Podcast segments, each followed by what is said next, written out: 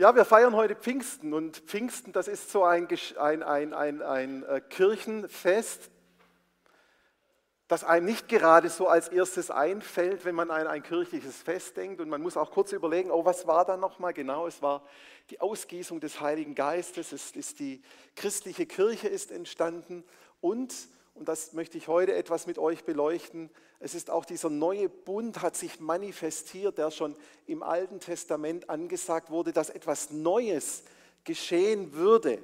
Und keiner wusste, was das Neue dann, wann das kommt. Und da ist es dann passiert.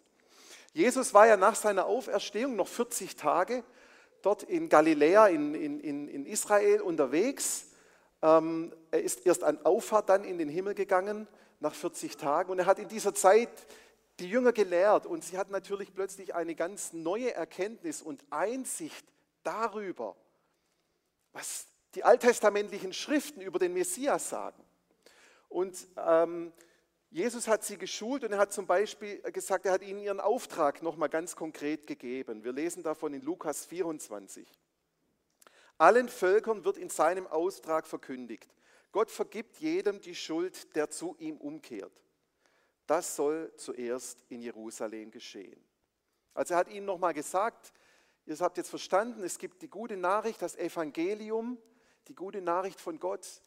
Tragt die weiter und alle, die sich zu mir hinwenden, zu Gott hinwenden, denen wird Gott die Schuld vergeben. Und er sagt, aber bleibt erst noch in Jerusalem, denn es fehlt noch ein wichtiger Aspekt für eure Ausrüstung. Und die wird dann noch kommen. Wartet darauf. Und er sagt, ich werde den Heiligen Geist zu euch herabsenden, den mein Vater euch versprochen hat. Bleibt hier in Jerusalem, bis ihr diese Kraft von oben empfangen habt. Also warum sollten jetzt die Jünger warten, bis diese Kraft kommt? Er hat sie doch gelehrt. Sie hatten doch verstanden, Jesus war doch jetzt weg. Auffahrt war schon passiert. Warum sollten sie warten? Und wir sehen das erst im Nachgang weil mit der Erfüllung im Heiligen Geist eine Autorität und Kraft in die Jünger kam, die ihren Worten eine ganz neue Bedeutung und Wirksamkeit bei den Predigten gegeben hat. Außerdem war der Geist auch, hat sie befähigt, auch ähm, der Verfolgung, die dann kam, auch nicht auszuweichen, sondern da im Glauben treu zu stehen. Wenn ich nur an die Steinigung des Stephanus denke, der ins, in, im Angesicht seiner Henker predigt und dann sagt, der Himmel ist offen, ich sehe Jesus zu Rechten Gottes, Herr, nimm meinen Geist. Was für ein Mut das ist, wo sie doch vor Ostern noch davongelaufen sind. Und der Geist Gottes, die gleiche Kraft, die Jesus von den Toten hat auferstehen lassen, war auch in den, Jes in den Jüngern wirksam und ihr Predigten wurde begleitet von Zeichen und Wundern. Deshalb war es so wichtig, dass sie gewartet haben, dass sie erfüllt wurden von diesem Heiligen Geist. Aber, darauf möchte ich heute Morgen eingehen, es ging noch um viel mehr. Es kam nämlich etwas Neues. Ein neuer Bund ist dort quasi ähm, in Erfüllung gegangen. Er war angekündigt, er war eingesetzt, er war eingesetzt, aber der Startpunkt dieses neuen Bundes war dann an Pfingsten. Das Zeichen dieses neuen Bundes, das war schon im Alten Testament angekündigt. Wir lesen zum ersten Mal beim Propheten Jeremia. Er hat ungefähr 600 Jahre vor Jesus gelebt und er hat Folgendes über den neuen Bund gesagt. Und wir lesen das einmal zusammen. So spricht der Herr, es kommt die Zeit, in der ich mit dem Volk Israel und dem Volk von Juda einen neuen Bund schließe. Er ist nicht mit dem zu vergleichen, den ich damals mit ihren Vorfahren schloss, als ich sie bei der Hand nahm und aus Ägypten befreite. Diesen Bund haben sie gebrochen, obwohl ich doch ihr Herr war. Der neue Bund, den ich dann mit dem Volk Israel schließe, wird ganz anders aussehen. Ich schreibe mein Gesetz in ihr Herz es soll ihr ganzes Denken und Handeln bestimmen. Ich werde ihr Gott sein und sie werden mein Volk sein. Niemand muss dann den anderen noch belehren. Keiner braucht seinem Bruder mehr zu sagen, erkenn doch den Herrn. denn alle vom kleinsten bis zum größten werden erkennen, wer ich bin. Ich vergebe ihnen ihre Schuld und denke nicht mehr an ihre Sünden. Mein Wort gilt. Es ist faszinierend, was hier 600 Jahre vor Jesu Kreuzigung und Auferstehung als neuer Bund angekündigt wird. Gott wird kommen und wird an den Menschen handeln. Gott wird etwas an den Menschen tun, dass es den Menschen leicht fallen wird, ein gottgefälliges Leben zu leben. Er wird sie nicht nur ihre Schuld vergeben und sie von Tod und Sünde befreien, sondern er wird sie verändern, dass sie geprägt sind von Treue, dass sie sich an Gott hängen, dass ihr Handeln mit Gott abgestimmt ist und dass ihr Denken erneuert wird. All das ist in diesem neuen Bund angekündigt. Und ich bin mir nicht sicher, wie weit die Jünger sich dessen bewusst waren, als Jesus an der Auffahrt gegangen ist und gesagt hat, bleibt jetzt in Jerusalem, bis die Kraft Gottes auf euch kommt. Ich weiß nicht, inwieweit, inwieweit sich die Jünger bewusst waren, dass das ein Zeichen des neuen Bundes sein wird, den Jesus ja beim Abendmahl schon eingesetzt hat, als er sagte, dieser Becher ist der neue Bund zwischen Gott und euch, der durch mein Blut besiegelt wird. Es wird zur Vergebung eurer Sünden vergossen. Also Jesus hatte ihnen schon gesagt, hier, ich setze jetzt an diesem Abend den neuen Bund ein, aber er war noch nicht gestorben, der Bund war noch nicht aktiviert und dann war auch noch nicht der Geist ausgegossen, der, auf den sie warten sollten, damit dann das alles praktisch Fahrt aufnimmt. Und das Interessante ist, dass dann als dann Pfingsten war, Petrus mit den, mit den Jüngern vom Geist Gottes erfüllt wurde und sie dann zusammen in den Tempel gingen und die Leute ja über sie lachten, haha, die sind ja betrunken und ähm, was, die reden ja in unseren Sprachen, wieso können die plötzlich ausländisch, die sind doch Galiläer, die sind doch dumm und so. Und als sie da im Tempel waren, da ist eine der ersten Dinge, die Petrus sagt, ist, das, was ihr hier seht, das ist im Alten Testament angekündigt. Nämlich Gott möchte etwas Neues schaffen und Petrus zitiert den Propheten Joel. Wenn dies geschehen ist, will ich, der Herr, alle Menschen mit meinem Geist erfüllen. Eure Söhne und Töchter werden aus göttlicher Eingebung reden. Die alten Männer werden bedeutungsvolle Träume haben und die jungen Männer Visionen. Also Petrus beginnt seine Predigt und sagt, jetzt ist eingetreten, was Gott angekündigt hat. Jetzt beginnt die neue Zeitrechnung. Passt auf, das Neue manifestiert sich jetzt unter euch. Es wird sichtbar, es wird wahrnehmbar. Passt auf, schaut zu.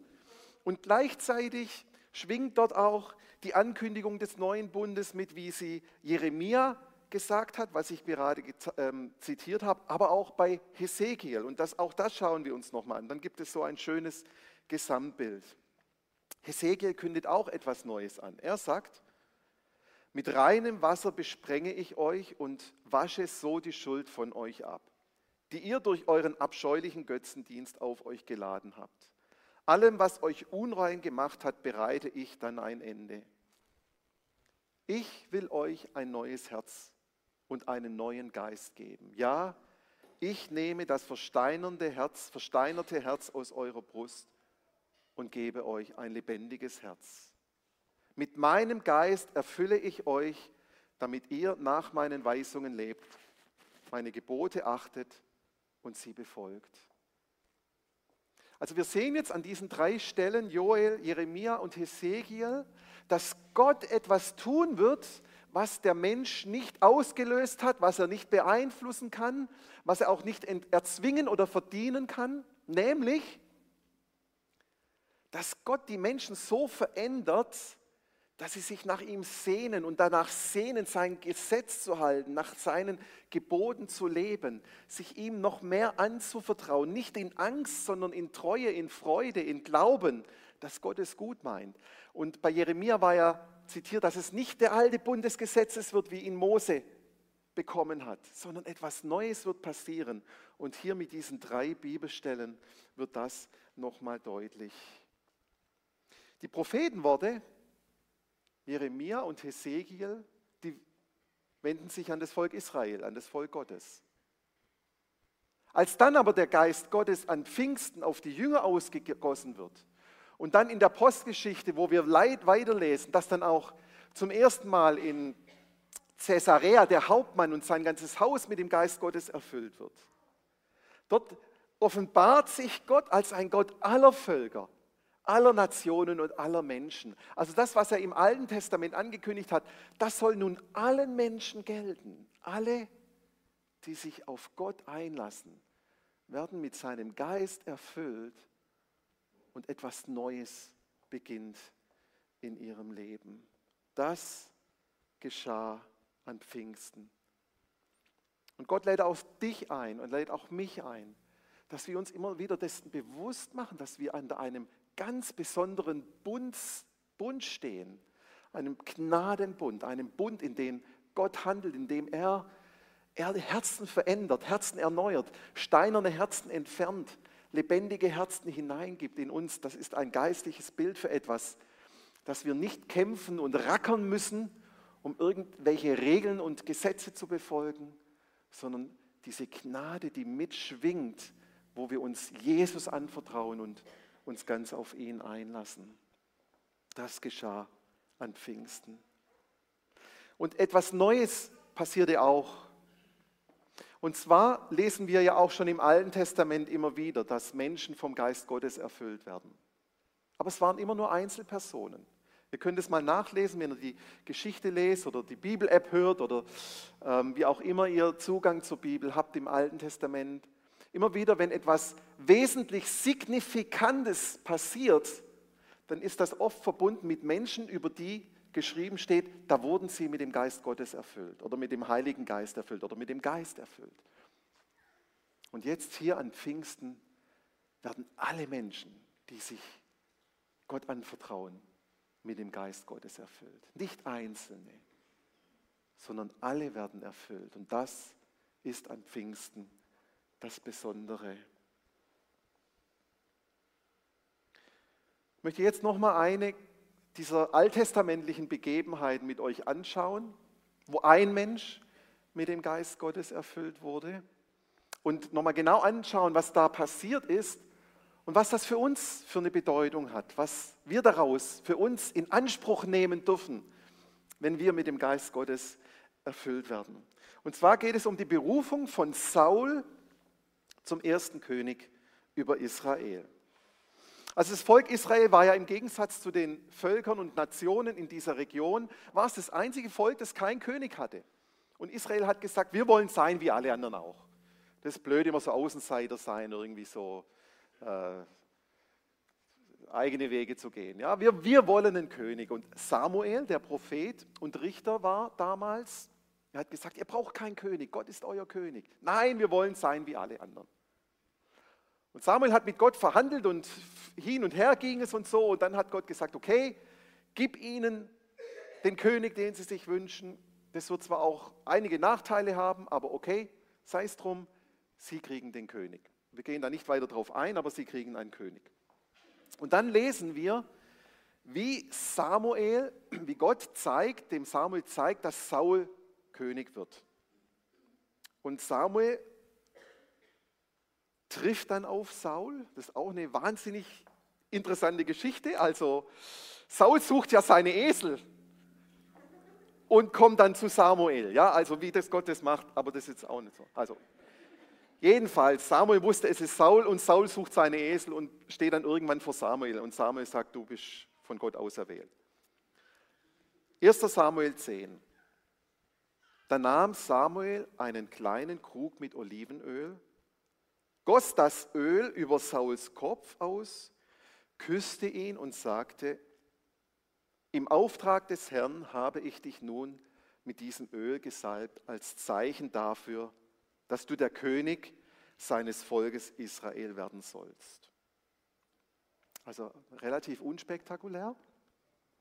Und dann kommt das eigentlich Spektakuläre. Und dann zählt Samuel einige Dinge auf, die in den nächsten 24 Stunden passieren werden. Er wird den begegnen und der wird ihm das sagen und der wird ihm sagen, du geh mal dorthin. Und er sagt, all das wird ein Zeichen dafür sein, dass du weißt, dass das, was ich hier gemacht habe, ich im Auftrag Gottes gemacht habe. Diese prophetischen Zeichen sollen dir eine Sicherheit geben, dass wir hier nicht irgendwie was unter der Hand mauscheln, zu zweit, sondern dass Gott mich berufen hat, dich als König einzusetzen. Und dann und auf eins gehen wir da noch ein. Und dann sagt er, und dann wirst du nach Gibea kommen. Gibea, das war die Heimatstadt von Saul. Ihr wisst ja, er war auf der Suche nach seinen Eseln und so, also war ganz woanders. Jetzt, wenn er zurückkommt wieder, dann, sagt Samuel, dann wird der Geist des Herrn über dich kommen. Und du wirst wie sie, und er spricht, da wird eine Prophetengruppe sein, Du wirst wie diese Gruppe der Propheten Prophezeiungen aussprechen, die Gott dir eingibt. Jetzt hör zu. Von da an wirst du ein ganz anderer Mensch sein. Wow. Also der Geist Gottes wird über dich kommen. Du wirst anfangen, mit den anderen zu prophezeien und von da an wirst du ein ganz anderer Mensch sein. Boah. Wenn alle diese Zeichen eintreffen, dann zögere nicht lange. Tu einfach, was dir nötig erscheint, denn Gott steht dir bei.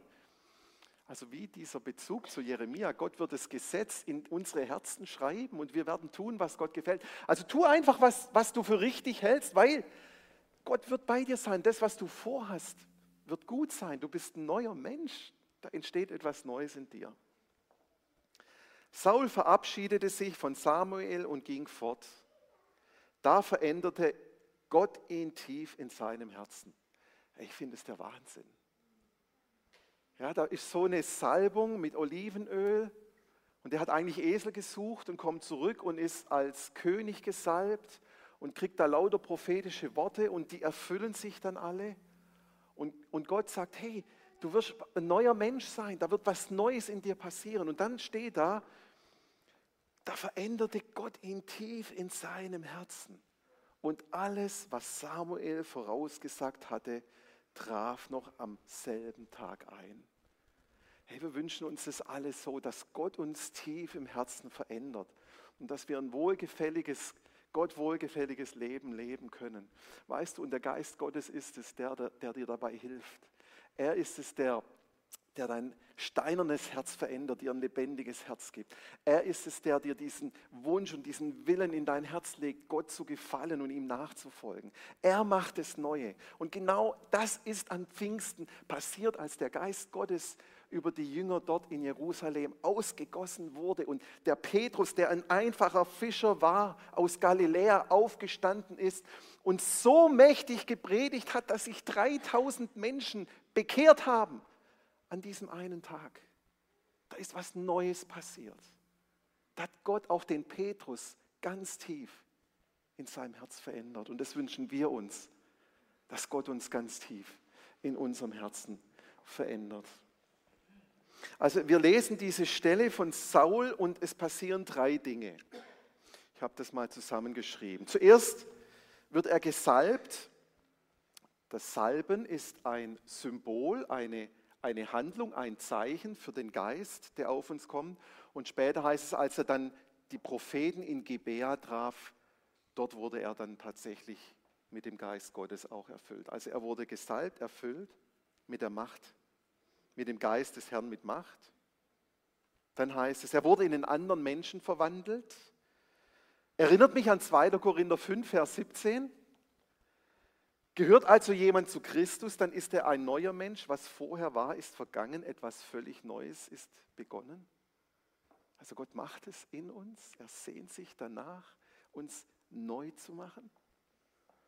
Und dann sagt er schließlich in Vers 7, tu, was dir in die Hände kommt, denn Gott ist mit dir. Erfüllt mit dem Geist, neuer Mensch, tu, was in die Hände kommt, Gott ist mit dir. Und wenn wir jetzt nochmal in die Stellen von Jeremia und Hesekiel reingucken, dann finden wir genau dort, die haben ja später gelebt als dieser Vorgang bei Saul, dann erleben wir dort genau diese Verheißungen, dass das Zeichen des neuen Bundes sein werden. Ich habe es nochmal aufgef aufgeführt. Hesekiel 36. Mit meinem Geist erfülle ich euch, damit ihr nach meinen Weisungen lebt, meine Gebote achtet und sie befolgt. Also die Salbung wird kommen. Der Geist Gottes wird kommen als Zeichen des neuen Bundes. Zweitens, ich will euch ein neues Herz und einen neuen Geist geben. Also Gott wird neu machen. Wir müssen uns nicht abkrampfen und verändern und, und irgendwelche Listen führen, dass wir sehen, wie wir, wie wir dann langsam unseren Charakter und so weiter verändern, sondern der Geist Gottes möchte, möchte das tun. Wir müssen uns ihm nur zur Verfügung stellen. Dann kann das Neue passieren.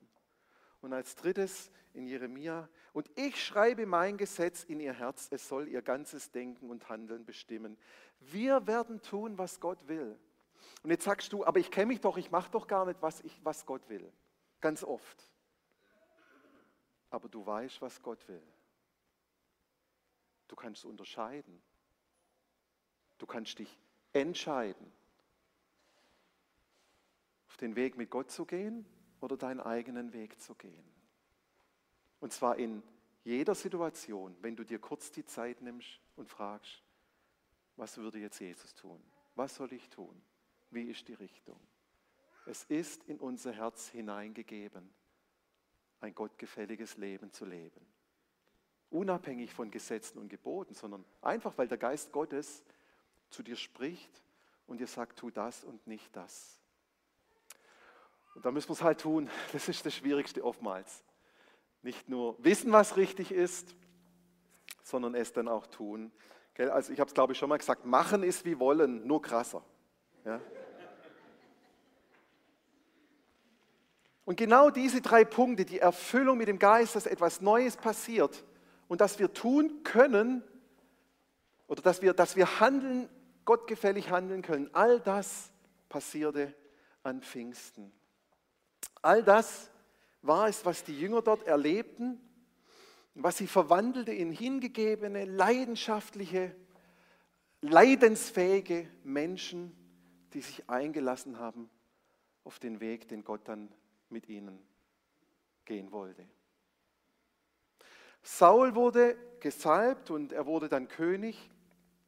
Und es war ja nicht so, dass er am Anfang gleich verworfen war. Er war ja ein erfolgreicher König, hat ja die Dinge richtig gemacht. Er war anerkannt im Volk.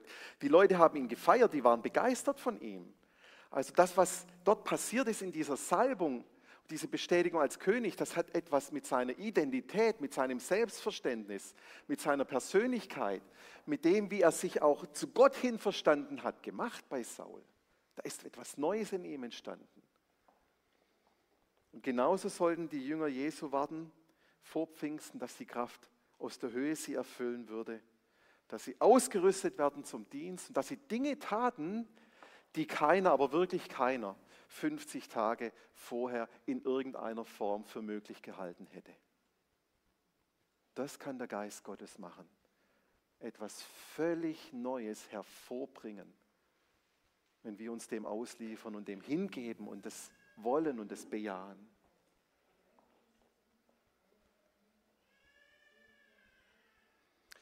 Die Salbung im Leben von Saul, das war genau das, was er brauchte, um sich als König zu qualifizieren. Genau das hat es gebraucht. Denn die Begegnung mit dem Heiligen Geist, die, die stärkt uns, die verwandelt uns, die ermutigt uns, die, die macht etwas. Zu sehen, dass Gott da ist, so wie wir es an Pfingsten sehen.